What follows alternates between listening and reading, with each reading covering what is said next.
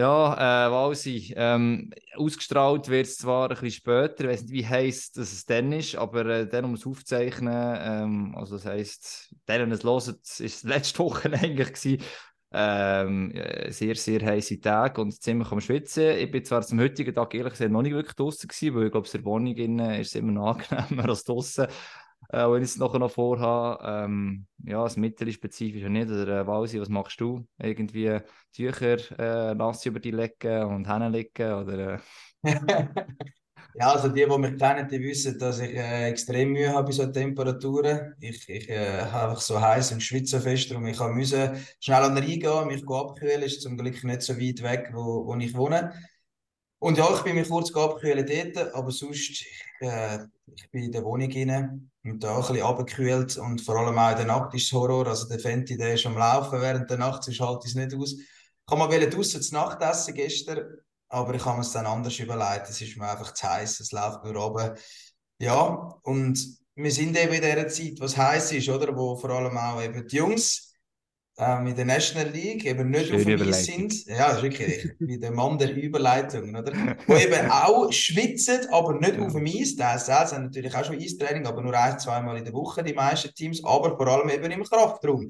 Und dass dort eben nicht nur gepläustert wird und ein bisschen Rave-Musik gelost wird, da braucht es natürlich einen, der dort dahinter ist und schaut, dass da richtig trainiert wird, dass man nachher natürlich die ganze Saison fit ist, oder? Und Hagi, der genau, Touchmeister himself, äh, der Fitness-Monster himself haben wir eingeladen heute, oder? Kann man das so sagen, Hagi? Kann man so sagen. Vor allem, wir glauben auch immer noch das Gefühl haben, ja, je härter das Training, desto besser im Sommer. Oder? Also die klassischen Bergläufe und weiss ich, was es früher gegeben hat.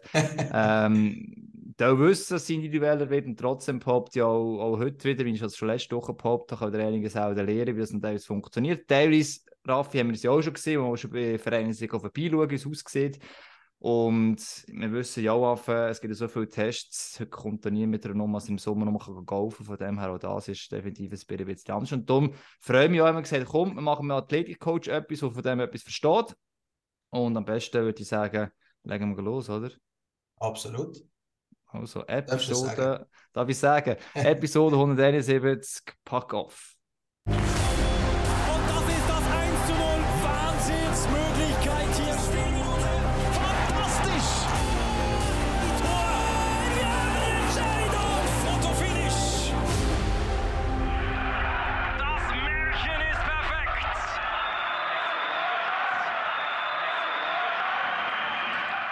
Und ich begrüße bei uns den Sam Böhringer. Sam, schön, bist du mit dabei. Sali Sam. Ciao Rafi, ciao Andi oder Hagin Walsi, hä? Genau. Hockey-like. Ganz genau, so es bin ein bisschen andere Namen. Ähm, zuerst gerade mal geschwind, bevor eben die Leute vielleicht nicht ganz wissen, wer du bist, natürlich kann durchaus sein, aber ich glaube trotzdem ein paar Hockey-Fans haben die Namen schon mal gehört. Sam, was macht dich jetzt zum Experten, dass wir dich eingeladen haben? uh, gute Frage. Nein, ja, was macht mich zum Experten? Ich habe sicher ähm, so ein bisschen Background, also ich habe Sportwissenschaften studiert und arbeite jetzt seit knapp zehn Jahren schon mit Eishockeyspielern zusammen.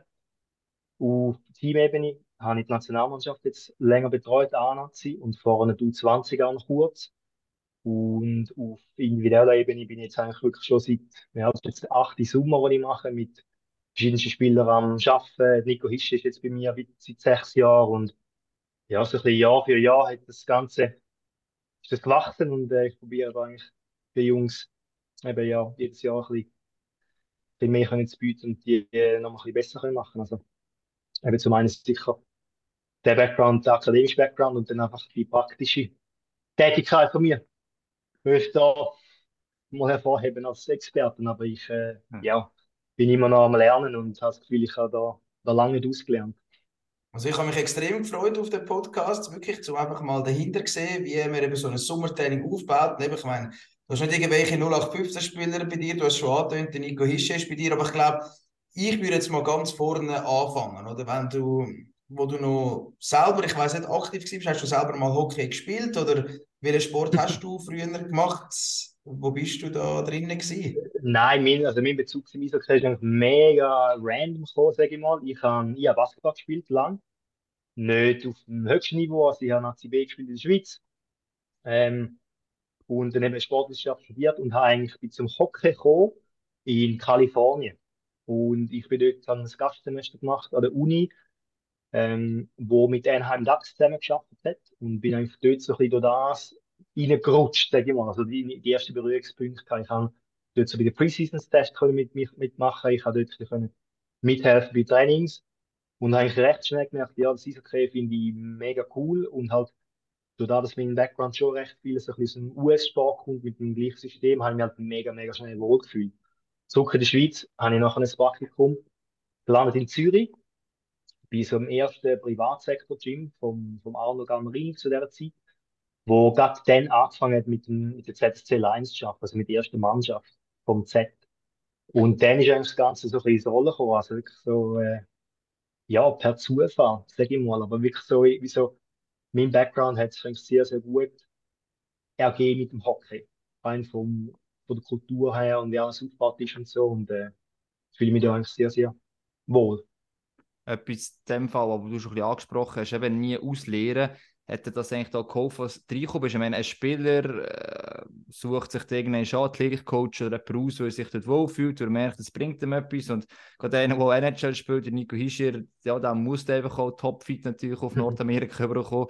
Und auch, es muss auch für ihn stimmen. Also, wie bist du dort eigentlich reingekommen? Klar, ist es ein bisschen Zufall. Trotzdem, ja, was ist vielleicht eine Sache gewesen, die jetzt halt schlussendlich auszeichnet haben für die Spieler? Mm, ja, dann müsste ich Sie fragen. Nein, ich glaube, es Ja, stimmt. Ja. Nein, ein Großteil ist sicher so die Emotional Intelligence, also ich glaube, so der Menschen, Menschenverstand oder Menschenumgang habe ich recht gut. Ich bin sehr ein, sehr ein, ein, ein Menschenfreund, sage ich mal. Ich habe sehr gerne Harmonie und so. Ähm, und zum anderen denke ich schon, ist halt, meine Linse ist zum Teil ein bisschen anders, weil ich nicht unbedingt für mich so komme per se. Also ich habe halt sehr vieles müssen anarbeiten oder mich, mich hineindenken und, und aneignen. Und durch das bin ich wie so ein bisschen als unbeschriebenes Blatt ins Hockey gekommen. Und man hat mich vielleicht auch noch nicht so kennt und ich habe noch nicht wie das Glück gehabt, um die Spieler, die meisten halt auf Nationalmannschaftsebene kennenlernen. Und damals, also so 2016, 2017, ist das Ganze eigentlich mit dem Reto Raffaele so ein bisschen mehr ins Rollen gekommen, dass man eigentlich die Athletik generell mal ein bisschen ernster genommen hat und auch ein bisschen ja, seriös das Ganze versucht aufzugleisen.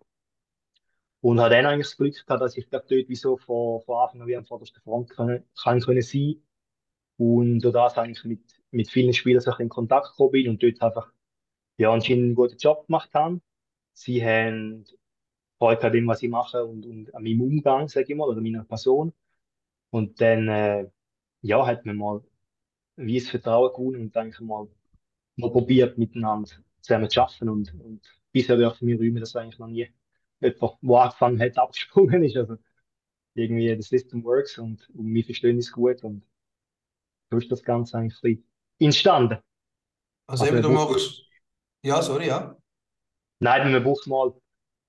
Ist ja wie bei vielen Sachen, man muss sich zur richtigen Zeit am richtigen Ort sein und dann muss man performen und sich selber können sein und das ist bei mir eigentlich genauso ein Also eben, du hast einen guten Job gemacht, aber es nimmt mich gleich Wunder bei der Nationalmannschaft. Ähm, da denken sich jetzt die Leute vielleicht, ja, eben Nazi-Zusammenzüge gibt es drei im Jahr und nachher haben wir noch die WM-Woche. Das äh, gibt zusammengerechnet vielleicht vier Wochen. Aber wann hast du denn wirklich mit ihnen zusammengeschafft? Sind es nur die vier Wochen gewesen? Hast du sie ja sonst während dem Jahr bei dir gehabt? Wie ist das gewesen, wo du bei der Nationalmannschaft warst? Eben, wo du jetzt gesagt hast, 2016 hast du angefangen bei der Nazi? Ist das... Ja, also bei 2016 sind die ersten, so die ersten Kontaktpunkte gewesen. Das erste Mal bei der A-Nazi ja. 2017 für Paris. 2017, okay. Ja. Genau. Und wie ist das gewesen bei der Nazi-Athletik-Coach? Wie muss man sich das vorstellen, die Arbeit? Ja, es ist definitiv ein bisschen eine andere Arbeit wie jetzt in einem Club, weil man, wie, wie du gesagt hast, man sieht die Spieler relativ wenig. Ich habe nachher das Glück, dass ich eigentlich in jedem Zusammenzug kann mit ihnen sein Und es ist schon so, also der große Block, wo du effektiv physisch sagen wir, einen größeren Unterschied kannst machen, ist schon die WM-Vorbereitung und WM. Was aber halt dort Arbeit so ein bisschen umfasst, ist wie die ganze Betreuung im Off-Ice-Bereich. Das jetzt ein Warm-up, ein Cooldown und einfach auch ähm, als Beratung vom Coaching-Staff, dass man eigentlich wie, mal, alles, was vom Eid weg passiert, dass das einfach ja, ein bisschen zielbringender ist und, und ein bisschen avanciert. Also ich habe das Gefühl, in der Vergangenheit ist vieles auch ein bisschen, äh, ja, ein bisschen ad hoc passiert und dass man dort mal ein bisschen System hineingebracht hat, hat sicher, hat sicher Sinn gemacht. Ähm, und ich glaube, so die Kontinuität haben die Spieler halt geschätzt, dass man wie in jedem Zusammenzug ist das gleiche Gesicht da, die gleiche Person. Du weißt ein bisschen, was sie erwartet und dass dann einfach auch die Trainingsstruktur gleichbleibend war. Ich glaube, das hat dann auch zu meiner Stabilität sicher gegeben und auch ein bisschen Vertrauen geschenkt ins, ins ganze Konstrukt Nationalmannschaft. Aber eben, wie gesagt, es ist der große Teil, wo du physisch sagen einen größeren Unterschied kannst machen, ist halt in einer WM-Vorbereitung, wo du die Jungs dann gleich drei, vier Wochen bei dir hast, wo man kann so ein bisschen, ja, Schritt für Schritt gleich noch physischen Input machen und einen kleinen Unterschied, respektive halt die, die Matchvorbereitung. Ist, ist das am Anfang aber vielleicht das ein bisschen schwierig gewesen? Ich meine, sie haben oft teilweise schon, schon dann, da ist Athletic Coaches in den Clubs ähm, haben vielleicht eben auch ihre eigenen, das gibt es ja jetzt immer wie noch mehr, jetzt haben dann auch schon gegeben, im Sommer ihre Leute die ihre spezifische Training hatten und das hat für sie gestimmt und stimmt immer noch und jetzt kommen sie in die Nazi und da wollte ich noch mal sagen, diesen drei, vier Wochen, was sie machen Also wie war das gewesen, auch zum Abholen? Die haben einfach viele, die gar nicht können, natürlich. Heute wäre es jetzt etwas anderes, aber ja, das ist immer das Gleiche am Anfang. Ja. Klar, nein, also absolut. Ich glaube, das ist schon auch sehr wichtig, dass man halt probiert auf den Menschen geht und, und einmal zulassen, oder? Mal herausfinden, okay, was, was ist das, wo sie Vertrauen drin haben, an was glauben sie? Und dann kann man immer noch entscheiden, ja, macht jetzt das Sinn für mich? Und im Großen und Ganzen muss man sagen, in der Schweiz sind eigentlich mittlerweile sehr, sehr gute Leute da rum und vieles, ich würde es vielleicht nicht gar alles genau gleich machen, aber es ist vieles ist sehr, sehr lieb und dass man eigentlich dort vielleicht zum Teil einen Kompromiss sucht oder vielfach auch mal sagt, hey, mach das Ding, das ist gut und dann zum Teil einfach die Leute machen lassen. Also ich meine, das ist schon, eben ist die Position nicht, äh, oder ich bin das nicht so autoritär angegangen, wo, wo sagen, ja, wir machen jetzt genau das, ich weiß genau, was das Beste ist für dich, sondern es ist immer zwischenmenschlich etwas herausfinden, hey, wir wollen ja eigentlich beides Gleiche, wir wollen, dass du möglichst gut kannst performen und dich gut fühlst. Und ob wir jetzt das auf meinen Weg machen oder vielleicht ein bisschen abwandeln, äh, mit dem habe ich eigentlich kein Problem. Außer wenn es jetzt Ziele, wo ich denke, hey, äh, mach das vielleicht besser nicht. Aber es hat zum Glück sehr, sehr selten eigentlich gegeben. Eben, es ist aber schon da, so du erwähnt hast, die Struktur reinbringen, ja, eben, ich weiß nicht, an welchem Jahr eigentlich so genau angefangen hat, aber sehr oft hat das der Assistenztrainer bös gesagt, im Sommer noch nebenan beispielsweise gemacht, Teams sind und so weiter. Ähm, das ist alles erst so langsam äh, entstanden und der Nazi ist auch das Gleiche gewesen, er hat einfach noch ein bisschen, ein bisschen das gemacht. Ähm, weißt du ungefähr, in welcher Position im 16, 17 man war? Wie weit dass man dort schon diesbezüglich war? Hat es so viele Teams damals gegeben mit Athletikcoach oder ist das einfach seitdem so eher ja, ein paar Jahre vorher am Laufen? Also, das war eine Transformation in Ich bin nicht mehr ganz wirklich im Kopf. Die Teams haben es sicher gehabt, das ist mir bewusst, aber ich glaube, so Davos beispielsweise ist erst um das herum wenn ich es richtig im Kopf habe.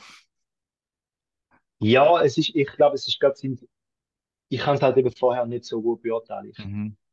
Oder mehr, ich muss wie so retrospektiv einfach wie aufarbeiten in dem Sinne im Kopf. Aber nein, ich glaube, es ist schon gerade so ein bisschen die Transformationszeit gewesen, wo halt, wo wie auch die, die, eben das Strength and Conditioning oder das Athletiktraining in der Schweiz ein bisschen mehr und mehr auch angekommen ist, ein bisschen mehr Bereitigung hat. Ähm, auch mit gewissen Studienmodell, wo, wo sie von dem angenommen haben. Und es hat halt vor den Jahren so ein bisschen im Generationenwechsel auch stattgefunden. Also es ist mehr so gewesen, dass wie so ein bisschen die ältere Garde ist eigentlich dann noch bei vielen Clubs ein bisschen etabliert gewesen und nachher ist jetzt eigentlich so ein bisschen der Führungsprozess gekommen. Das habe ich vor allem auch ein bisschen miterlebt. Und eben jetzt ist es eigentlich so, dass, dass jedes Team mindestens jemand hat 100% abgestellt und dann eventuell auch ein Assistent, der bei den Junioren noch tätig ist oder, oder sogar ein Assistent bei der, bei der ersten Mannschaft. Also so wie es meiner Meinung nach definitiv sein wie bei so einem Team. Und um es vielleicht den Leuten noch ein bisschen näher bringen bei der Nationalmannschaft dort, wo du gesagt hast, du hast zusammen Zeug gehabt, was hast du dann genau gemacht in diesen vier Wochen? Was sind das für Training? Was hast du dort für Einheiten geplant? Wie viel Mal? Wie hat so ein Training überhaupt ausgesehen? Oder dass sich die Leute ein bisschen vorstellen können, die den Podcast hören, was denn das genau bedeutet, Athletiktrainer sein und mit den Jungs zusammen so arbeiten in der Nazi dann. ja, also sind zum Teil sind eigentlich sind drei Sachen gewesen, so groß gesagt. zum einen sicher Belastungssteuerung. Also ich habe dort, äh, bin eigentlich in Charge von Wellness-Fragebögen, von hm, objektiven Messungen, die eigentlich gemacht haben, zum schauen, ja, sind wir wie auf dem Gameplan, was wir eigentlich uns vorgesetzt haben, mit den Belastungen, mit den Erholungszeiten, ähm, sind Trainings so intensiv, wie es sollte sein, weil das ist halt im Hockey ohne, ja, ohne objektive Daten, mit wenig objektiven Daten relativ schwierig noch. Das ist etwas gewesen. Zum anderen, wir mal, die optimale Vorbereitung vor jedem Training, vor jedem Match, auch halt Verletzungsprophylaxe, das heißt einfach, ja, ich sag mal, gutes Warm-up beinhaltet, gute Activation, äh, gewisse Cooldown-Maßnahmen, dann auch halt je nachdem individuelle, ja, individuelle Support von Spielern, wenn sie auch gewisse Sachen wollen machen vor dem Eis. Also so der, der, der Pre-Ice oder Post-Ice-Teil. Und dann auf physischer Seite haben wir halt schon Trainings gemacht, im, vor allem halt komplementär zu den Bereichen, wo der vielleicht nicht unbedingt so ein Reiz setzt oder nicht so klar spezifisch. Und das ist halt schon in der Vorbereitung primär Kraft und Power. Also wir haben schon den Kraftraum, wir haben große Übungen gemacht, wie Squats, Deadlifts, Die Richtung halt wirklich auch, wie man es kennt, kombiniert mit Explosivkraft, Sprüngen, Würfe, das ist ein grosses Becken. Also wir haben dort ähm, zwischen zwei bis drei Einheiten gehabt, je nachdem, wie viel es Woche ausgesehen hat. Und das eigentlich komplementiert, weil in dem Bereich eigentlich der, der Abfall von der Leistung am größten ist, wenn man das nicht regelmäßig trainiert. Und halt dort, wo auch wie der Reiz vom Eis wie zu wenig groß ist oder wenig, zu wenig reliabel, wo man kann sagen, ja, okay, das wird mit dem abgedeckt. Also wir haben jetzt nicht unbedingt äh, ein Ausdauertraining dazu gemacht an Top, sondern mehr punktuell dort versucht äh, anzusetzen, was wirklich jetzt kurz kommt. Haben dann eigentlich die Jungs am Anfang Mühe gehabt mit dem? Haben sie, also weißt du, so vielleicht auch der Glaube an das gar nicht gehabt. Also, was nützt mir jetzt das, wenn ich es nachher mache? Gut, jetzt 2016, 17, das ist jetzt noch nicht so lange her. Da hat man das wahrscheinlich schon auch bei den Clubs und so gemacht. Aber gleich, oder? Dass man dass man das Vertrauen hat von den Leuten, dass sie auch gerne kommen und dann auch begreifen, ah, hey, okay, doch, das bringt mir etwas, wenn ich das mache, kann ich bessere Leistung auf mich zeigen, wir können mehr Erfolg feiern, wir haben vielleicht eine Chance zum Gewinnen. Ich meine, 2018 ist dann aufgegangen, du bist ja dann dabei gewesen, oder? Wo man Silber geholt hat, also es hat definitiv genützt, das Training, aber hast du es vielleicht zuerst auch müssen, wie dich selber beweisen, rein, oder? Dass du etwas kannst, dass es wirklich etwas bringt, das Ganze? Ja, ich denke schon. Ich meine, wenn du neu reinkommst in so in ein bestehendes Konstrukt, dann musst du immer, musst immer deinen Platz finden. Und ich glaube, dort ist wichtig, nicht unbedingt der Change an sich, sondern so der Rate of Change. Also, dass du nicht reinkommen und einfach komplett alles umstellen und wir machen es jetzt noch so, sondern dass man das, oder ich habe versucht, wie so schrittweise immer ein reinzubringen und dann halt auch, ja, zum Moment, wo es halt vielleicht noch nicht so entscheidend ist, also in der Vorbereitung, wo man gewisse Sachen, gewisse Prozesse wie versucht zu etablieren und dann nachher halt, dass man dort als das, das Vertrauen schon ein bisschen aufbauen für den Ernstkampf, für, die Turnierphasen. Oder? Aber es ist schon so gewesen, umso entscheidender es dann geworden ist, umso mehr habe ich mich nach zurückgenommen und, und den Jungs gesagt, hey, das ist, also das ist optional, optional in dem Sinne, oder, oder respektive, machen das, wo ihr auch dran glaubt. Oder wenn die, was Vertrauen haben, die haben es gemacht und die anderen eher weniger. Und ja, die Compliance ist vielleicht so bei 50 Prozent. Also das ist so ja niemand zwingen am Schluss, oder? Also ich meine, Nein, ja. Genug Geld. ja, absolut, absolut, oder? Gut, am Schluss. das ist ja, Sonst sagt der Trainer, äh, wenn er das Gefühl hat, der Spieler macht nicht mit, jetzt gehst du halt hey, oder? Bös gesagt. Ja. ja, ja. Ja, man kann immer sagen, oder man kann niemand zwingen, aber es ist, wir sind alle gewisse Herdentiere und, und ein Teamsportler sowieso. Und es ist, äh, ja, so ein bisschen die, das, das Umdenken ein bisschen, vielleicht, dass man wie herausfindet, was ist das Beste für mich und nicht unbedingt, was jetzt die anderen machen oder gemacht wird. Das braucht auch ein bisschen Zeit und auch ein bisschen, ja, ein bisschen, ein bisschen, ein bisschen Guidance, ein bisschen Führung. Ein bisschen. Ähm, es hilft ja, sorry. Sag noch Nein, ist gut. gut. es hilft ja, wenn du, du siehst, auf es eingegangen bist, oder? Das hast du doch gemerkt, wenn der eine oder der andere es braucht. Und ich glaube, das ist in den Playoffs ähnlich, aber auch wenn du die Nazi-Spiel anfängst, hast du viel Spiel, wenig Tage. Und ich gehe mal davon aus, gerade dort war deine Rolle eigentlich auch noch relativ groß gewesen, weil die Spieler vielleicht auch plötzlich gemerkt haben, hey, wow, ja tatsächlich, oder, das kann helfen. Wie muss man sich das jetzt nach der Vorbereitung in diesem Bereich vorstellen? Aber vor allem die WM-Spiele, oder wenn es ein Spiel nach dem anderen ist, das hast du dort, Ja. gemacht oder eben auch geholfen natürlich. Ja, also eigentlich, ich sage mal, die gleichen Bereiche, die ich vorhin gesagt habe, neben Belastungsmanagement, ähm, prophylaktisch Zwischentrainings und halt schon, dort haben wir schon probiert, gewisse Sessions zu machen. Aber es ist natürlich, dort muss man es auch realistisch anschauen. Dort wird eigentlich gespielt und recovered und wieder gespielt und recovered.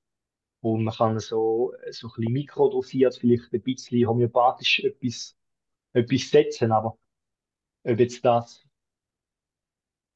ja, ob man glaubt daran oder es gibt gewisse Studienlagen, wo das quasi die Evidenz zeigen, aber ob es effektiv noch nicht etwas etwas macht. Dort ist mir dann wichtiger, eben, dass die, die es machen, dass sie das auch wollen und nicht eben gar kein Zwang rum ist. Aber es ist, es umfasst eigentlich die gleichen Bereiche. Plus, was eben auch dort in der WM noch ein bisschen ähm, thematisch ist, natürlich Betreuung von den Spielern, die nicht so viel spielen, respektive die, die halt überzählig sind, dass man die eigentlich auch ja, betreut, weil die gehen halt zum Teil nicht so ein zwischen, zwischen dem Raster Türen. Ähm, ja, ich denke mal, dass man die auch fit hält für, wenn sie einen Einsatz hätten, oder auch, ja, dass sie nicht vergessen gehen, respektive, dass man, dass man vielleicht wie auch den Sommerprozess schon kann einleiten kann. Und es ist dort auch, also dort bin ich zum Teil auch ein bisschen psychologischer Berater gewesen, weil ich, weil ich mit denen am meisten Zeit verbracht und ich meine, es ist eine schwierige Situation, wenn du dabei bist, aber eigentlich nicht wirklich spielst und oder musst wa- warten, ob aus den Endschein kommt und nachher gar nicht äh, nachnominiert wirst. Also, ähm, ja, ich bin dort so ein bisschen persönlicher Betreuer gewesen, gesagt. Ja, das, Genau. kann, das, kann, das kann man auch noch vorstellen. Oder? Ich meine, du bist einerseits bist du im Idealfall die OE fest angestellt, sie eigentlich ein fi- fixer Teil vom Coaching-Staff und gleichzeitig sind sie dann gleich auch ziemlich nah zu den Spielern. Nicht on, on aber off Ice. Eben, du hast gesagt, es ist viel persönlicher Austausch. Also ich kann mir schon vorstellen, du gehörst so wie beide Seiten je nachdem. Oder? Also einerseits die Spieler und andererseits der Coach. Also das ist ja das ist nicht ganz einfach, eigentlich beiden zu gerecht werden. Oder?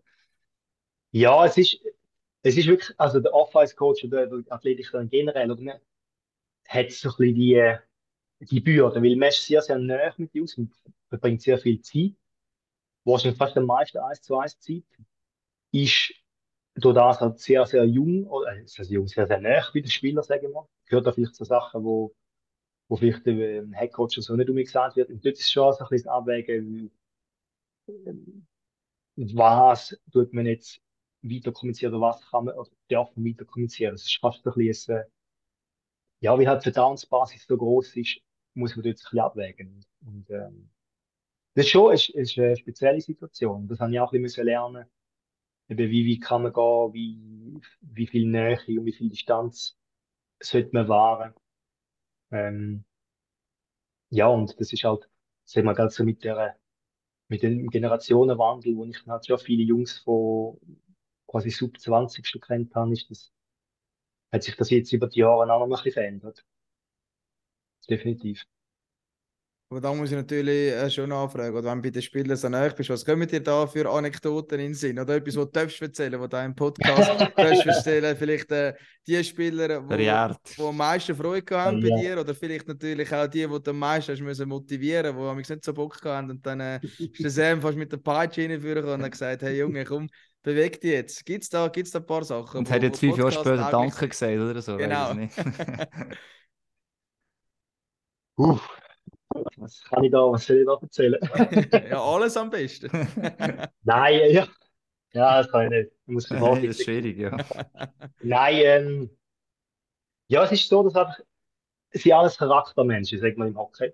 Und im Guten wie im, wie im Schlechten. Und du hast gewisse, wo du halt wirklich musst, zum Teil fast ein bisschen bremsen und musst sagen, hey, äh, ja, nimm es jetzt mal nicht so, nicht so tough. Es ist nur Hockey, es ist, es gibt auch noch andere Sachen. Und andere, wo halt wirklich bisschen zu fest Lebemänner sind, wo du halt wirklich kann man sagen, hey, das ist Piece of the Puzzle, du kannst einfach nicht mehr irgendwie jedes Wochenende Gomez saufen und halt nur ins Training gehen oder während der WM oder so, weißt Es ist halt viel professioneller geworden und es wird halt viel mehr in die verschiedenen Bereiche investiert und gemacht und Talenterlei wird einfach immer schwieriger und schwieriger und dort so ein bisschen der richtige Approach, auch die richtige Balance von, von spielerisch oder verspielt auch zu, sagen wir mal so, Profi-Lifestyle zu leben, wo man halt versucht wie jede Box ein bisschen zu dicken. Das ist, ja, das ist so die Kunst, um die Balance zu behalten und dann halt über die Leute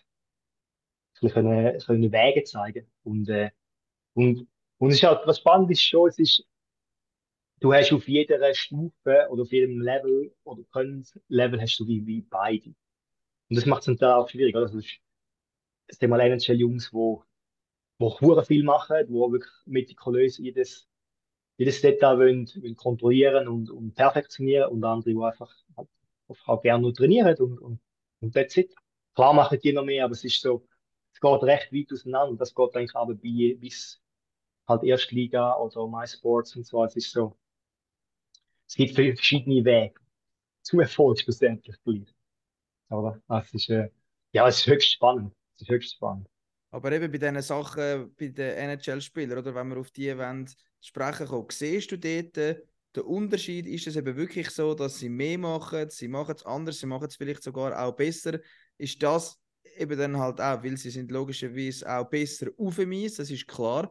Aber siehst du auch den Unterschied zwischen National League-Spielern und NHL-Spielern neben dem Eis, dass sie eben nochmal die extra Meter gehen, die extra Kilo drücken, die äh, Sprints mehr machen oder was es dann auch immer ist, das kannst du uns natürlich besser sagen. Siehst du den Unterschied zwischen, okay, der spielt jetzt Übersee und der ist jetzt halt einfach in der Schweiz ein guter Spieler? Ja.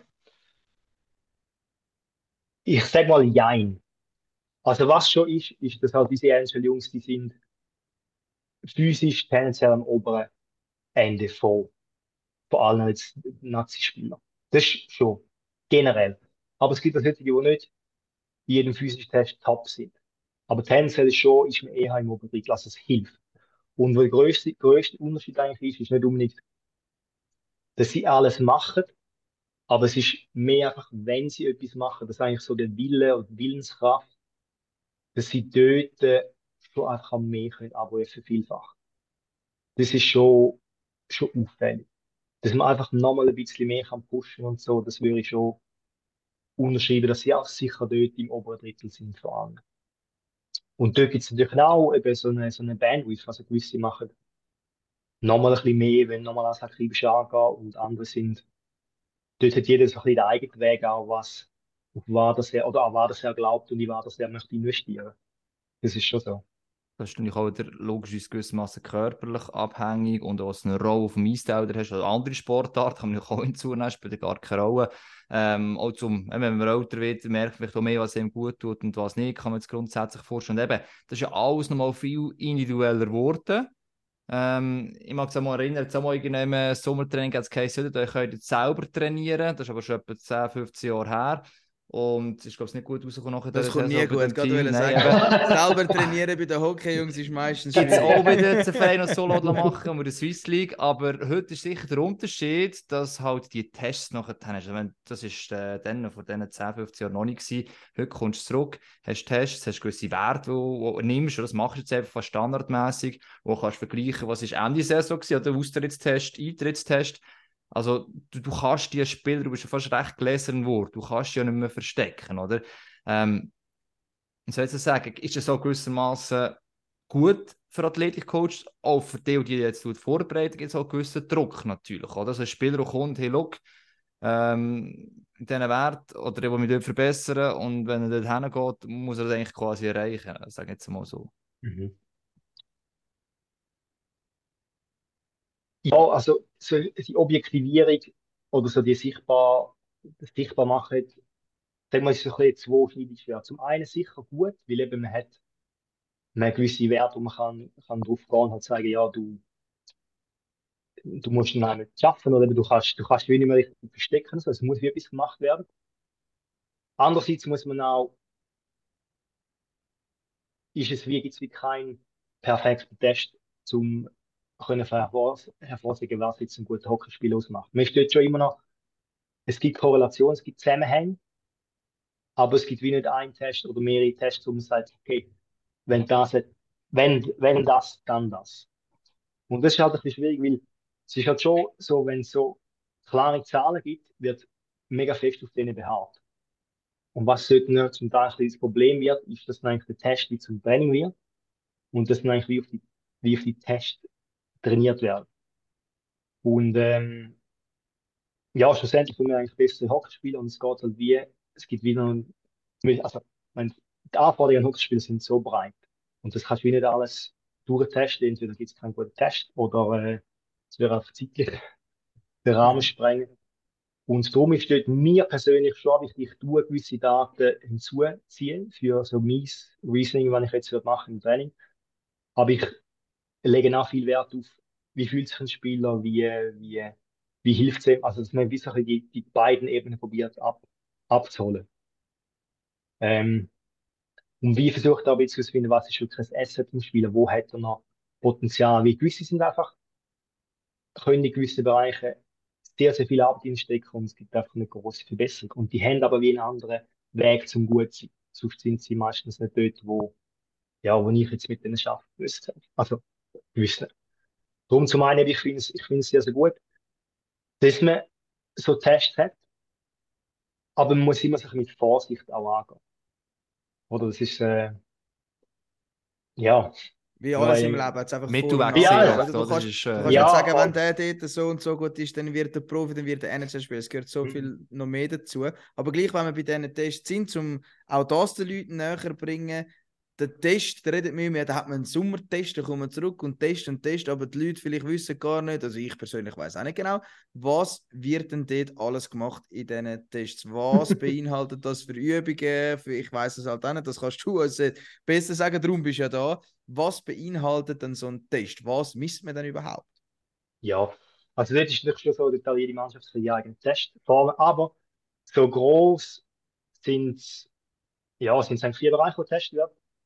Kraft, dort gibt es Maximalkrafttests wie, äh, wie äh, Squat-Varianten, wo man versucht, in so ein Repetition-Maximum macht, also das Gewicht sucht, wo man eine gewisse Anzahl Mal kann bewegen Es gibt mittlerweile auch isometrische Krafttests, wo man eigentlich mit, äh, mit der Kraftmess Kraftmessplatte, wo man draufsteht und eigentlich gegen ein unüberwindbares Objekt drückt oder zieht, wo man dann eigentlich die Bodenreaktionskräfte kann messen. Das ist halt ein bisschen weniger, ja, sagen wir, Belastung oder bisschen Risiko, Risiko geringer.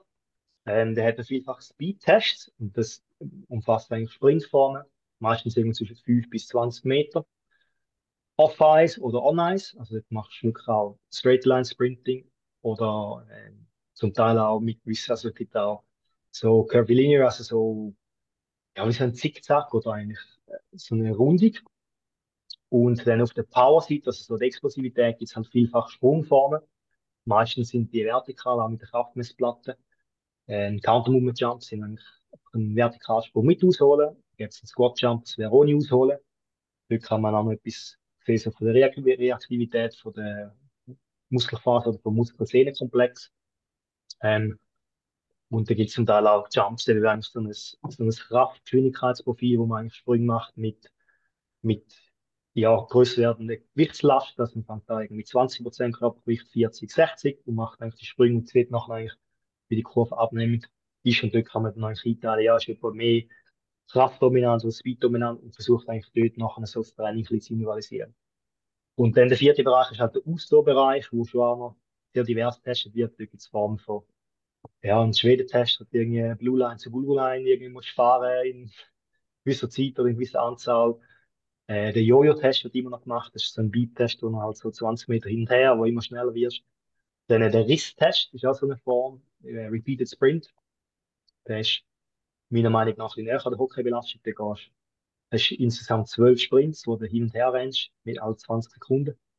Und da gibt es einfach noch Velotests, wo du äh, V2 Max machst, also wo du so Stufentests hast. Das ist wirklich sehr, sehr divers. Also ich sehe, das ist definitiv Tests, ja. komplexer wie der Militärsport ist, den wir damals irgendwann mal haben müssen machen. Jojo ist dort auch noch vorgekommen, Militär. Ja, das ist Ja, das, ja, genau. Ja, es ist, es ist so, ich mal, ein Großteil der Anlehnung. Es ist einfach alles ein bisschen komplexer mit ein bisschen mehr Tools, die ein bisschen genauer sind. Ähm, ja, und es gibt halt wirklich zig Varianten. Und dort muss man wie so Begründung finden für, für die Testauswahl. Aber es gibt, äh, also es gibt zum Teil auch ganz wilde Sachen. Und das ist, das ist mega divers, auch halt die Schweiz und NHL. Es wird auch jedes Jahr in der NHL vielfach umgestellt und ausprobiert und gemacht. Ja, das habe ich auch gerade noch fragen. Ja, Oder? Man Combine, sieht immer das, oder? ja, genau, man sieht das am Combine, was sie am dort müssen machen Das wäre auch noch eine Frage von mir gewesen, wie du dich da auskennst mit NHL Schweiz, was dort so ein bisschen der Unterschied ist, ob die auf ganz andere, also ganz anders wahrscheinlich nicht, aber ein bisschen auf andere Sachen schauen, vielleicht ein bisschen wie wir in der Schweiz, was dort so die Unterschiede sind von NHL zu der, zu der Schweiz vielleicht.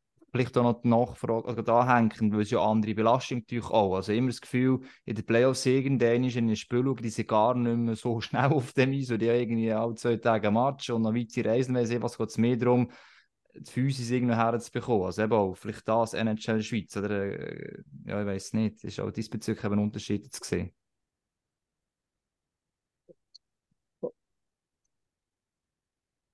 So, das ist das Lämpchen immer so neu positioniert. Das ist schon gut.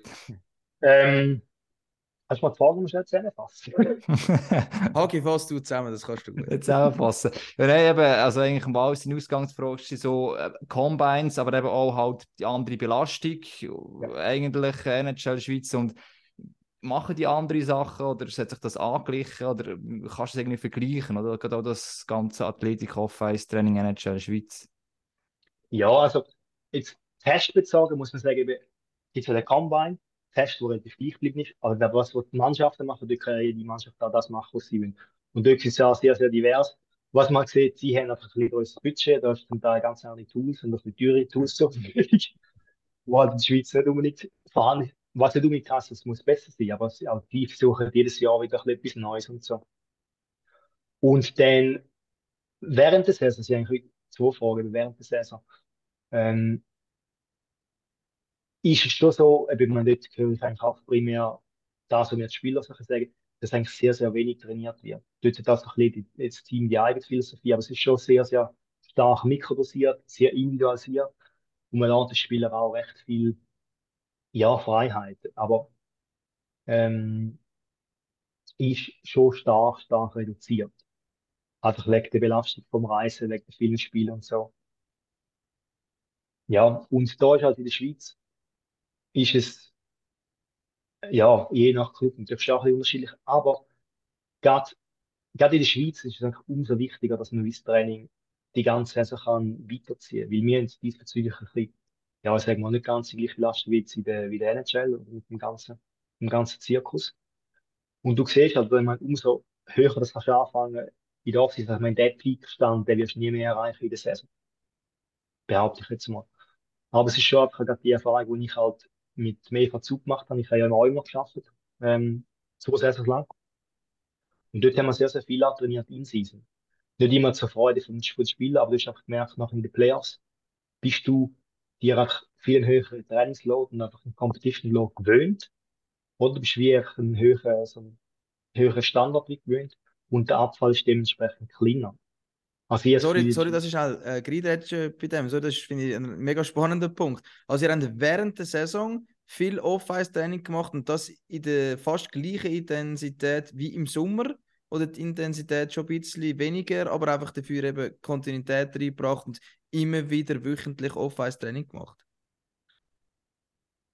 Intensität ist etwa gleich hoch gewesen, würde ich sagen. Okay. Einfach das Volumen, also die Anzahl von den Sessions sind tiefer gewesen. Ja. Aber man hat wirklich die Kontinuität gehabt, von Woche zu Woche, bis halt, bis volle Playoffs sind. Und dort ist halt schon noch so ein bisschen das Umdenken. Ich meine, die Jungs haben nicht hohe Freude gehabt, dem unbedingt. Das glaube ich, ja, eben darum. Sommertraining schießt nach, ist schon an, gell? Ja, und dann, äh, wenn sie noch im Sommer, wenn sie eigentlich ein Hockey spielen, noch ins Sommertraining zum Sam gehen. Aber ich glaube schon, dass das auch ein beitragender, ja, beitragender Zubringer war, dass für den, den Erfolg oder für die Entwicklung von EVZ, dass man wirklich das kontinuierlich macht und halt auch das wirklich sich auch daran gewöhnt hat, oder? Aber das, Das ist hat ja genützt. Also, ich meine, sonst wären wir ja, Ja. nicht zweimal hintereinander Meister Also- geworden. Da wirst auch du, also das Puzzleteil gewesen sein, eben, wo, wo, wo es auch gebraucht hat. Also absolut, das, das glaube ich schon. Ich, ich, ich glaube, Ja. das sieht man auch, also eben, es ist immer die Frage Philosophie, oder? Von, beispielsweise von Rapperswil hört man, dass man die auch der On-Ice-Training, die Intensität, Intensität sehr hoch ist, neben Off-Ice. Eben das mit so, also ja, so das Gefühl, ist einem aufgefallen, der Playoffs irgendwann, dass die einfach noch immer ein bisschen mehr mögen.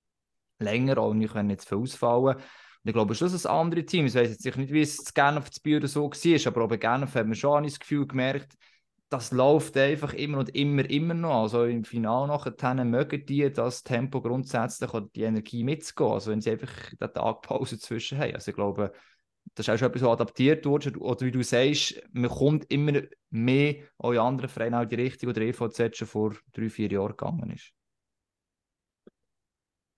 Ja, ich denke es. Also es gibt auch da verschiedene Wege als Ziel. Ich glaube, gerade bei Genf ist jetzt das Jahr einfach auch Chemie mega gut gewesen und halt mhm ganz andere Faktoren auch. Bei Biel würde ich jetzt nicht sagen, dass die noch ja, extrem viel noch nebendran geschafft haben. Auch.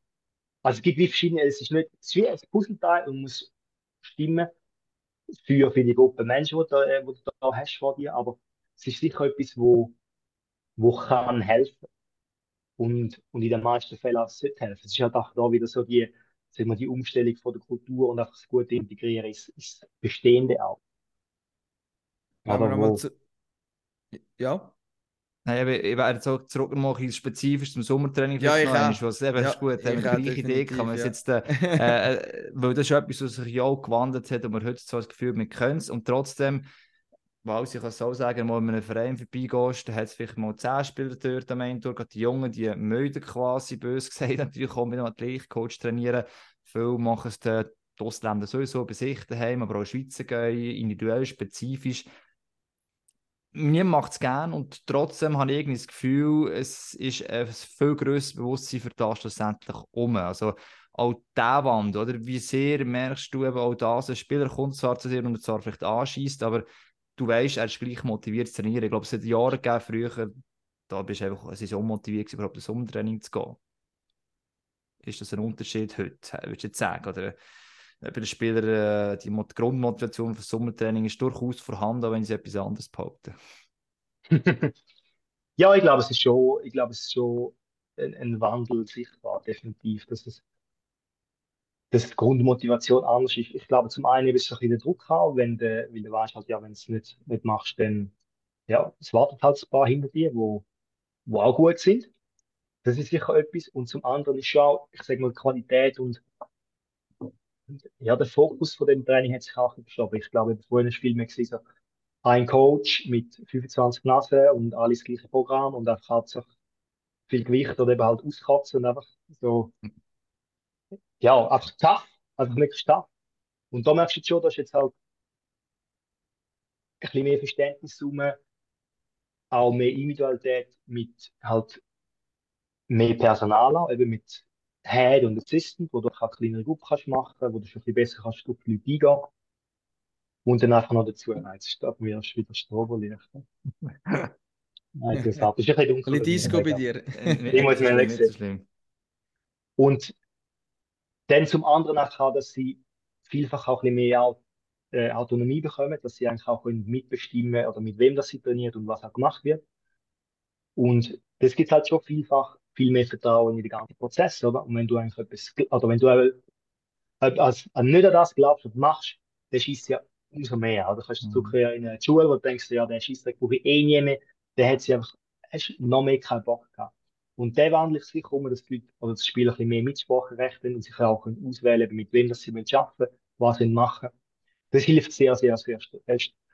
Und dann ist schon so, dass eigentlich auch jetzt, äh, ja, ich glaube, das Training hat sich schon sehr gewandelt, dass auch wirklich so Speed, Speed matters. Also es wird sehr viel, viel gesprintet, sehr viel Sprint gemacht. Ähm, und halt nicht nur so stupid einfach möglichst viel. Wir haben jetzt zwar zwei Stunden Training, wir jetzt zwei Stunden durchtrainieren, zweimal am Tag, sondern halt, dass es effektiv vielleicht ein bisschen besser durch, durchdacht ist. Oder? Und dann halt der andere Punkt schon, dass, dass also der, ich sag mal, der Gesundheitsaspekt auch ein bisschen mehr und mehr ins Zentrum zum Teil gerückt wurde. Oder wir haben halt sehr viele Hüftprobleme, wir haben viele Rückenprobleme. Wir sind nicht damit gemacht, um mit Schlittschuh auf Mies zu fahren. Und, also wir Menschen.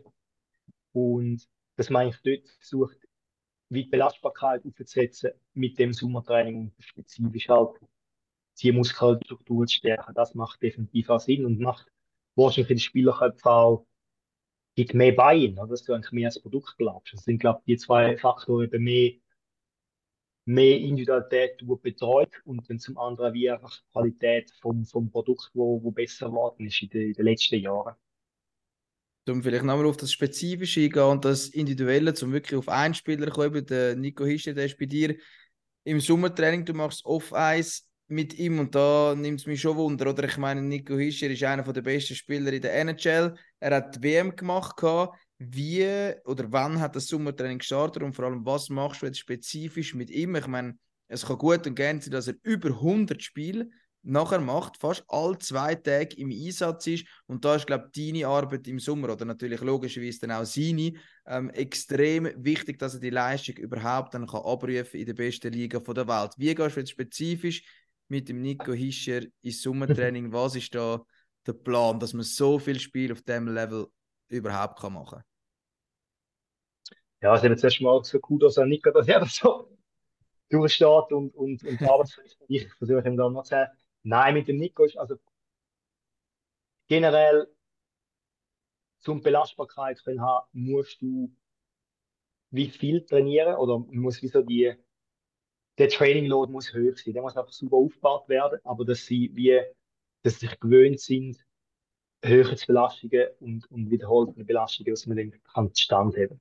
Ähm, heißt natürlich, wir trainieren öfters in der Woche, wir trainieren sicher fünf, fünfmal in der Woche, relativ lang, zwei bis drei Stunden. Ähm, um was wir eigentlich mit dem machen, ist, wir versuchen sicher nichts, ja, nichts Dummes machen. Das ist mal so das Grundcredo. Also wir versuchen einfach auf seine, ja, persönliche, ja. Was wäre etwas Dummes? Ja, beim Nico wäre zum Beispiel, also er hat halt eine relativ äh, starke Griffhose, also das ist eher so eine Hockey-Position, aber also es ist die ganze Schulterbeweglichkeit, Schultergürtel, BWS, das Wurzelsäule ist bei ihm, oder bei vielen Hockeyspielen halt ein bisschen speziell, also muss man dort ein bisschen aufpassen, was man im Oberkörper für Übungen wählt, ähm, dass man halt nicht zu Schulterproblemen kommt. Das ist sicher, also dort man halt Übungsvariationen einbauen, gewisse so ein bisschen Range of Motions anpassen, ähm, gewisse Dehnsachen auch einbauen. Eigentlich an dem wie quasi seinem spezifischen Körper zu widmen. Und nachher probieren wir eigentlich schon eigentlich alle, ja, all die Bereiche, die wichtig sind, Speed, Power, Strength, aufzuhalten, super können, können abzudecken. Und der Nico ist halt, ja, sehr ein, sehr ein athletisch, sehr ein Power-Sportler oder ein Spieler. Er ist äh, sehr stark, er hat hohe Power. Und beim ihn versuchen wir eigentlich auch schlussendlich in die Richtung zu bewegen. Das macht den gut. Dort ist halt der Hauptteil vom Training. Wir versuchen Anfang vom Sommer eher noch sich die Schwächen auszumerzen. So einen gewissen, gewissen Ausdauerbereich. Und danach umso mehr, dass es eigentlich Richtung Saison geht, dann auch in seine Stärken einzugehen. Und was ich jetzt eben mache, ist, ist so, ähm, ja, ich fahre so ein High-Low-System, wo man eigentlich drei Tage in der Woche ähm, so die High-Intensity fürs Nervensystem Belastung machen. Das sind eigentlich unsere ja, Strength, Speed und Power Tag. Und dann unsere zweite Tage sind Low Days, das ist vom Donnerstag. Das ist, sind für die Spieler nicht unbedingt Low Days, so vom, vom Gefühl her. ähm, aber dort machen wir sehr, sehr viel so Rehab, Rehab, also so, so kleinere Sachen, wo sie vielleicht nicht unbedingt viel machen während der Saison, aber wo man wie so die äh, Integrität von, von den Gelenken und von all diesen Strukturen versuchen zu optimieren, also Sprunggelenk, Kniegelenk, Hüfte. Hüfte vor allem ein großer Punkt da in Kombination mit dem Rücken, wo man sehr viel verschiedene Übungen macht. Äh, der ganze Rumpfbereich, einfach dort, wo es halt vielfach zu Problemen auftreten kann. Und du sagst ja. eben, sorry, schnell gewesen. ja, nein, ähm, ja, mit dem und sonst ist es eigentlich ist es relativ ähnlich mit dem anderen Hockey. Nico ist, ist sehr ein Springy Dude. Wir machen ein bisschen mehr, mehr reaktive Sprungsachen, mehr auch horizontal. Das verliert ihm einfach sehr gut. Das reagiert im Körper auch gut und er selber auch, aber auch psychisch. Und sonst ist es, sagen wir nicht unbedingt viel, viel anders wie jetzt mit einem anderen Spiel unbedingt. Aber du hast auch gesagt, eben, du, du lernst auch immer etwas dazu. Einerseits auch eigentlich dem, siehst du Sachen, die funktionieren oder nicht. Man muss sich das vorstellen, also kann, dass das hier ein Spieler mal kommt und sagt, schau, ein spezifisches Problem und du dir eine Lösung überlegst, wie man das eben durch das Umtraining kann beheben kann? Oder geht es irgendetwas, was du dann vielleicht sogar mal siehst in einem Training und merkst eben, wie du vorher gesagt hast, so für viele Spieler wegen der Schulter, hey, ich glaube, wenn wir das weitermachen, bringt das nichts, wirst du keinen Vorteil haben nach dem nächsten Jahr. Und das zeichnet ja schlussendlich der Athletikcoach oder der Coach ja auch aus, oder? oder? Ja, wie ist das? Wie muss man sich den Prozess bei dir jeweils vorstellen? Also vielleicht vor dem, im, nach dem Sommer? Ja, also, das ist eine mega gute Frage, dass wir selber noch keine, es ist so ein ongoing Prozess. Mhm. Oder man, zum einen kann ich jetzt auf ein paar Jahre Erfahrung zurückgreifen, wo ich weiß, wie das in der Vergangenheit funktioniert und den Effekt hat. Und zum anderen ist es noch wirklich auch so ein bisschen Trial and Error. Mhm. Mit persönlich, aber mit der spezifischen Person auch. Ähm, aber man kann sich dann so vorstellen, dass es wie, je nachdem, wenn ein Spieler kommt, schaut man, wie lange hat er Zeit, wie viele Wochen hat er Zeit, dann probiert er das so ein bisschen in Phasen aufteilen, wie, wie, wie oft, wie viel Trainings haben wir wo wir Schwerpunkte setzen. Und dann fühle ich eigentlich wie so die Buckets mit dem, äh, mit dem Trainingsinhalt. Und dann ist es aber sehr starkes quasi das Agieren und das Reagieren, sprich von, okay, wir machen etwas, ich schaue, wie reagiert er darauf und dann wird dementsprechend angepasst oder eine andere Lösung gefunden.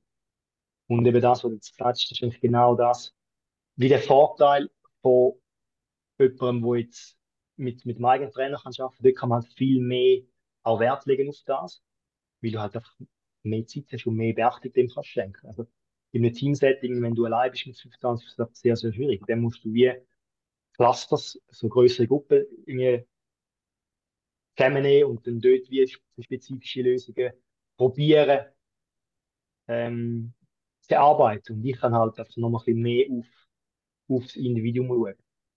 Aber das ist, der, der Prozess ist eigentlich täglich ongoing. Wenn ich etwas sehe, dann versuchen auf das zu reagieren, entweder dem Training oder im nächsten Training, sei jetzt mit mehr Load, also sei es jetzt mehr, wir machen mehr davon oder weniger davon oder versuchen eine Variation oder dann etwas komplett weg und dann tun wir eigentlich auch wie am nächsten Tag, am nächsten Tag schauen, wie hat er sich auf das reagiert. Gibt's vor allem halt also in Problemzonen, wenn jemand entweder nach einer Verletzung kommt oder einfach Problemzonen hat, dort muss man schon sehr viel, ja, Fingerspitzengefühl haben. Weil was eigentlich oder was nicht darf passieren, ist, dass sich jemand bei mir im Tennis verletzt. Das ist einfach das ist absolut No-Go. No ist das schon mal passiert oder äh, bist du noch glücklich davon gekommen? also glücklich ist ja können, oder? Also, ja, ja. ja, ja. ähm, muss auch noch richtig machen. Ja, das stimmt, ja. Ja, logisch, ja, ja. Ähm, ja, lang. Also ich habe in meiner Karriere schon auch mal eine Verletzung gehabt, ein bisschen gröber. Ich habe zum Glück nicht ein Profi-Hockeyspieler gewesen. Und mit dem Nico haben wir mal eine kleine Serie gehabt. Eine kleine Serie im Hamstring, wo aber nach zwei, drei Tagen noch Glück wieder gut ist. Weil also so ja, hast schon ein bisschen geschwitzt gehabt. Ja, klar, ja. Also natürlich äh, ist ein Fail, oder? Absolut. Aber dort ist ja genau so gewesen, natürlich haben wir, das war im August, gewesen, wo er schon aufs Eis gegangen ist. Er ist gut reingekommen, wir haben wirklich gepusht in dieser Session, haben ein bisschen mehr gemacht und dann ist es auch wie so ein bisschen zu viel gewesen, oder? Und von dem habe ich, habe ich auch wieder gelernt. Und mein, das hat es einfach mal gegeben, das ist auch, ist auch klar. Und vielfach ist es dann eben schon vor allem auch so ein bisschen eine Volumenfrage, wie viel macht man von etwas. Ja. Weil, weil so ein bisschen was man macht, das, ja, mit dem, das klappt meistens relativ gut. Das habe ich langsam es ist, ja, eben, das ist, also ist auch noch auch das herausfinden. Und was man schon merkt, oder, ist für verschiedene Athletikcoach, Audiofix angestellt, das Schlimmste eigentlich, ein Spieler, wenn eine Saison dann auch muskuläre Verletzungen hat. Also, das ist vielleicht das Gefühl, okay, bei den Goalies gibt es immer dann keine Adduktoren, aber das ist ein anderes Problem, was einfach auch unmenschlich ist, die Bewegung logischerweise.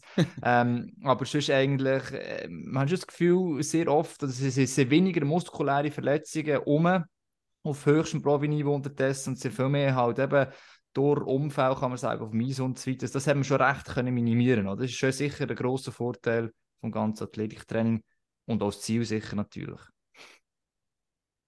Ja, ich denke schon ich denke schon, dass es, dass das einen Einfluss hat. Plus eben zeigt es auch, dass wieder das Training sich ein bisschen verschiebt, dass man auch mehr, mehr in die Richtung ja, agiert. Dass man halt dem auch die Beachtung schenkt, wo, wo, wo es braucht, weil ich meine, die wichtigste Qualität vom Spieler ist eigentlich die Verfügbarkeit. Du kannst noch so schnell sein und äh, noch so explosiv, wenn du nicht spielst, weil äh, eine Serie hast oder so, dann bringt es niemandem etwas. Das ist so. Zuerst müssen sie immer gut können spielen. Oder müssen sie einfach verfügbar sein, zum können spielen. Und ich glaube, dort ist schon auch eben so ein bisschen Mindset-Shift, dass es nicht nur noch einfach Heavy Squat, Heavy Bench und Heavy Deadlift, sondern halt mehr auch, ja, so ein bisschen Physiotraining in die Richtung. Also mehr Prehab, Rehab und, und das kleine mühsame Zeug, wo, wo ihnen halt mega gut tut. Das ist schon so. Wir sind schon fast wieder bei, bei 50 Minuten. Die Stunde haben wir noch nicht ganz knackt, aber gleich äh, zum vielleicht noch einen Ausblick wagen oder für dich äh, persönlich, kannst du dir mal noch vorstellen oder wäre das vielleicht auch ein Ziel, zu einer Mannschaft kommen, also wirklich ein Team dann betreuen, wo du dann dafür zuständig bist, natürlich dann mit ein paar Leuten zusammen, wie wir gehört haben, alleine wird es ganz schwierig für so viele äh, Jungs und zuständig by, by the way, nicht auf einhängen, jetzt gerne beispielsweise irgendetwa drei, vier Athletikcoaches Eben, ja. im Sommertraining Ja. ja. für 15 Leute, hat jetzt gesagt, also ja, eben Ja. darum. Ja. Sorry, Walsi. Ja, nein, kein Problem. Eben, oder was ist so dein, dein Traum, wo man irgendwie noch könnte, wo du kannst erreichen oder sagst, hey, das möchte ich unbedingt mal noch machen? Oder stimmt es momentan, ja klar, stimmt es momentan für dich eben, du hast die, die Spieler, die zu dir kommen im Sommer. Oder was gibt es da noch für Sachen, wo du sagst, das wollte ich eigentlich unbedingt mal noch gemacht haben, das steht auf meiner Bucketlist? Jetzt, also nicht was Freizeit angeht. Ja, das ist ein anderes, Sondern- oder? Reisen und Sondern Surfen. was Arbeit und was Athletiktraining und was die Jungs besser machen im Off-Eis angeht. Nein, also ich kann mir sicher, ich kann mir sicher sehr, sehr gut vorstellen, mal zu einer Mannschaft zu gehen. Ich glaube, das Setting muss ein bisschen, Spiel, äh, ein bisschen stimmen. Im Sinn von eben halt personell und mit wem das wir zusammenarbeiten und was für Kompetenzen das man hat. Das ist schon etwas, was ich halt im OIM-Setting schon sehr geschätzt habe, mit verschiedenen Experten können austauschen, mit einem Team Probleme können. Das ist ja das, was ich zum Teil ein bisschen vermisse bei meiner Tätigkeit, wo ich halt recht allein bin, wo ich wie jede Entscheidung selber muss abwählen. Was auch sehr gut ist, um sich mal austauschen und, und, und Gedanken teilen und so. Und eben, wie gesagt, ich weiß bei weitem nicht alles. Es sind vielfach so informierte Guesses, die ich mache und dann Rückschlüsse, die ich versuche zu ziehen. Also darum dort mal im Teamsetting, wo, wo, ich, wo ich spannend finde, kann ich mir absolut vorstellen. Ähm, möglicherweise vielleicht auch ins Ausland, Deutschland oder halt in der NHL oder so wäre ich ja unter Umständen auch spannend. Ich bin dort mal im, im Ausschluss, also im Interviewverfahren bei, bei Los Angeles gewesen. Das hat dann nicht geklappt schlussendlich, wo ich auch nicht so durch bin. Aber das ist schon etwas, das kann ich mir schon vorstellen. Ich denke nicht für immer, weil einfach der Zirkus ist, ja, ist wild. Ist absolut wild. Ähm, und ja, was ich eigentlich, ich sag mal, längerfristig auch in Zukunft können sehen, ist wirklich auch halt im Unterstützen von, von jüngeren Hockeyspielern. Also ich finde so, ich fühle mich halt so dem Privatsektor, wo du näher mit den Leuten kannst arbeiten, wo du halt auch, wo die Leute zu dir kommen, weil sie wollen, ist auch eine ganz also schöne Wertschätzung, oder? Wenn sie sich für dich entscheiden. Das finde ich, finde ich auch sehr, sehr dankbar.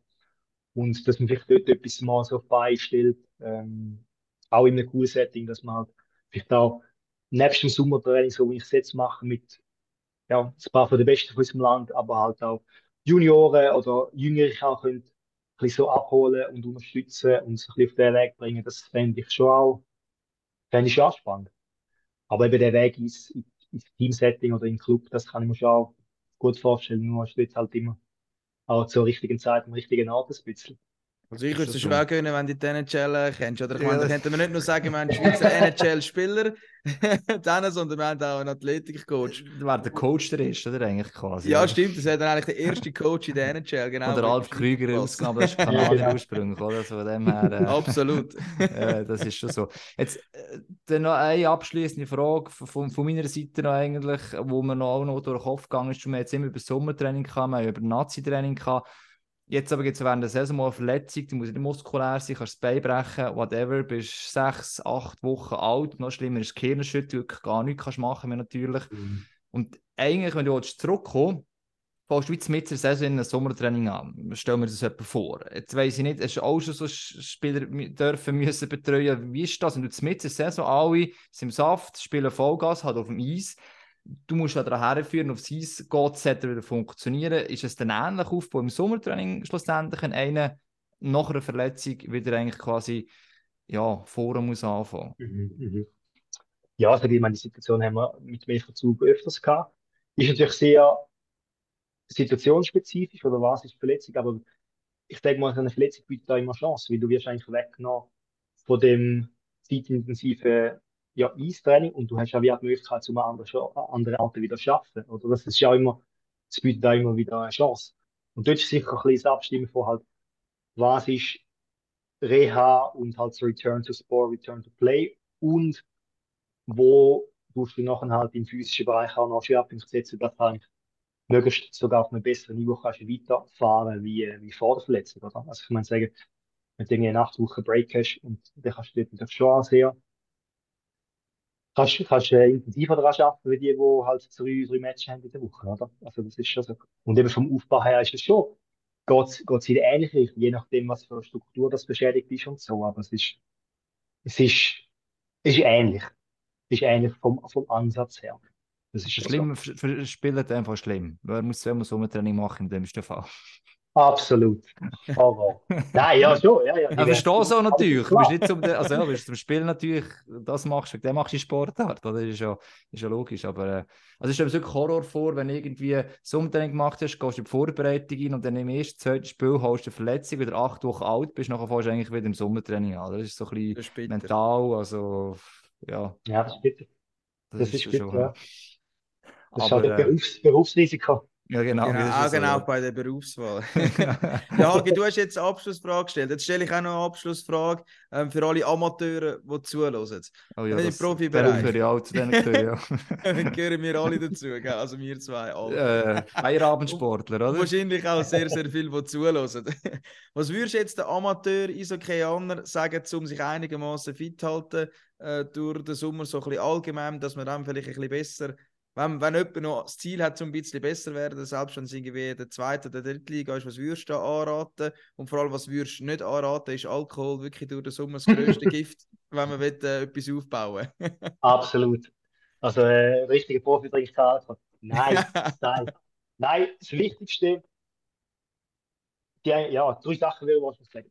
Zum einen, oder die Sportart basiert so stark auf Speed und Power, darum sollten die Bereiche auch immer im Training dabei sein. Also, Sprünge und Sprints in irgendwelcher Form das ganze Jahr drin sind. Und das ist zum Teil erschreckend auch bei, bei Nationalteams, dass eigentlich wie, das irgendwie wegfällt. In den Playoffs oder früher. Das ist, das checke ich wie zum Teil auch nicht. Also, gutes, ja, Sprinttraining, gutes Schwungtraining, das ist mal so key. Und das sollte eigentlich von Anfang an schon drin sein. Nicht, wenn man Sommertraining macht, am Schluss noch so äh, die Phase und dann machst du drei Wochen Sprints und Sprint. Das sollte von Anfang an super aufbauen und von Anfang an drin sein. Ähm, nachher sollte das Eistraining möglichst also ein bisschen graduell wieder können aufgefahren werden. Das ist halt je nach Möglichkeit. Also nicht unbedingt von null, drei Monate nicht aufs Eis und nachher einfach zack, viermal Training. Oder man will Sportart macht der Sportart nicht für so lange und kann man so eine unnatürliche Weg. Also, dass man dort vielleicht halt mit einmal in der Woche könnte anfangen, zweimal, dreimal oder halt dort die Intensität steigern. Und ja, das letzte geht eigentlich ein bisschen das rein, dass man halt viel auch so, also sicher über den ganzen Kraftbereich, der hilft da, der ist ja top und so, vor allem halt, wenn man Defizit hat oder Problemzonen. Aber viel wichtiger für mich wäre wahrscheinlich auch ähm, eine gute Hüftroutine haben. Also Hüfte und Lower Back. Dass man dort etwas macht, Adduktoren, Abduktoren und Rücken, Extensoren. In, ja, in verschiedenen Formen. Und nicht nur auf dem Kabelzug so ein bisschen Adduktion, Abduktion, sondern viel auch ähm, isometrisch, also gegen etwas zusammenpressen und halt vor allem auch in der Dehnung. Also da vor allem die Adduktoren sind sehr, sehr dankbar, dass man halt wie so in den Spagat rausgeht und dort versucht, eine Anspannung, also wenn der Muskel verlängert ist oder dehnt wird, dass man dort versucht, eine Anspannung hat. Weil das sind eigentlich Positionen, wo, wo schlussendlich, ja, Verletzungen oder Zerrungen und so passieren. Ich denke so die, die Bereiche. Ja, und dann will sicher mal das abdecken und dann ist sicher halt auch Pumping. Wo du mehr Spaß hast, wenn du einfach länger machst. Und dort macht es sicher mehr Sinn, ein intervallbasiertes Training machen und nicht einfach nur joggen zweimal in der Woche Stunde. Gut, das. gut. Nehmen wir Also, das nehmen nehmen wir das Ja, so genau, nächstes also die Drittliga Sommertraining und geht sage nicht mehr, so, Jungs, ich habe den neuen Plan vom Sam bekommen, so läuft Genau, genau. jetzt. Bei dir ist das eher noch das Thema Raffigen. genau. Genau, genau. sonst, sonst könnt ihr euch gerne melden bei mir, gell? Ja, ist gut, ist gut. ja, ich bin auf wir. so tiefem Niveau. Ähm, ja, die, haben wahrscheinlich wenn nicht ich so Freude, wenn sie so geschlaucht werden, wenn die ganze Zeit nur Unihockey spielen. Aber ja, darum sind wir ja keine Profis. Was? Das ist Intervalltraining. Also Ja, genau, das ist Intervalltraining. Ja, genau, Ich so so noch tiefer im Niveau, das ist schon so, ja. Nein, Aber gleich ist eben- extrem spannend gewesen, oder? Genau. Hagi, hast du noch weitere Fragen? Nein, eben, ich, ich finde das auch nochmal, auch die, die, die Punkte, die man so vergisst, wegen der Sprungkraft, eben Adduktoren, Abduktoren, äh, so Zeug, oder? Das ist, du gehst aufs Eis und fahrst, sag ich jetzt mal, und eigentlich hast du gerade die Seitwärtsbewegungen natürlich auch, und wo du einfach noch eins kann irgendwie reinhauen, das ist, ja, egal welches Niveau bös gesagt, das ist eigentlich äh, noch recht wichtig und ich hoffe, es haben ein paar zugelassen, sie haben probiert, probieren wir es zu merken, für auf ganz tiefem Niveau und alles auf ein höherem Niveau, äh, dass wir das dann mal umsetzen können. Vielleicht merken wir da etwas davon. Aber nein, Absolut. danke vielmals, Sam, für Sehr spannend äh, ja. Insights. Ich Sehr wusste, können etwas lernen, siehst Also auf jeden Fall etwas gelernt. Bin ich froh. Bin ich froh. Ja, das ist cool, einmal diesen Bereich zu sehen, oder? Also es ist äh, ein sehr wichtiger Teil, wie wir gehört haben, von einem Eishockey-Profi und es ist super, wenn wir gerade so einen Experten bei uns haben. Genau. ja, Sam, wenn- danke vielmals. Danke dir. Und wenn ihr jetzt am Strand liegt und das hört, wisst ihr, was ihr als nächstes zu tun habt, wenn ihr aus der Ferien zurückkommt. Ähm, trainieren. Trainieren, trainieren und dann das MySports-Abo lösen und den Profis zuschauen. Etwa das ist der Plan. Hagi, gibt es noch einen Schlusssatz von dir oder einfach ein grosses Dankeschön an Sam, noch einen schönen Sommer zu wünschen? Das gilt auf jeden Fall. Das ist von meiner Seite. Danke vielmals, Sam. Hat Spaß gemacht. Merci, genießt den Sommer. Schluchst den Nico, dass wir dann nächstes Jahr äh, Gold holen. Oder wie mit dem Nico zusammen. Genau. Das ist doch gut. Und jetzt, ja, da ist auch mal anschauen, der Kater ganz im Jammer ist er auch hure Hunger hat auch. Ähm, darum muss man jetzt endlich Futter geben, furchtbar, wie ein kleines Kind.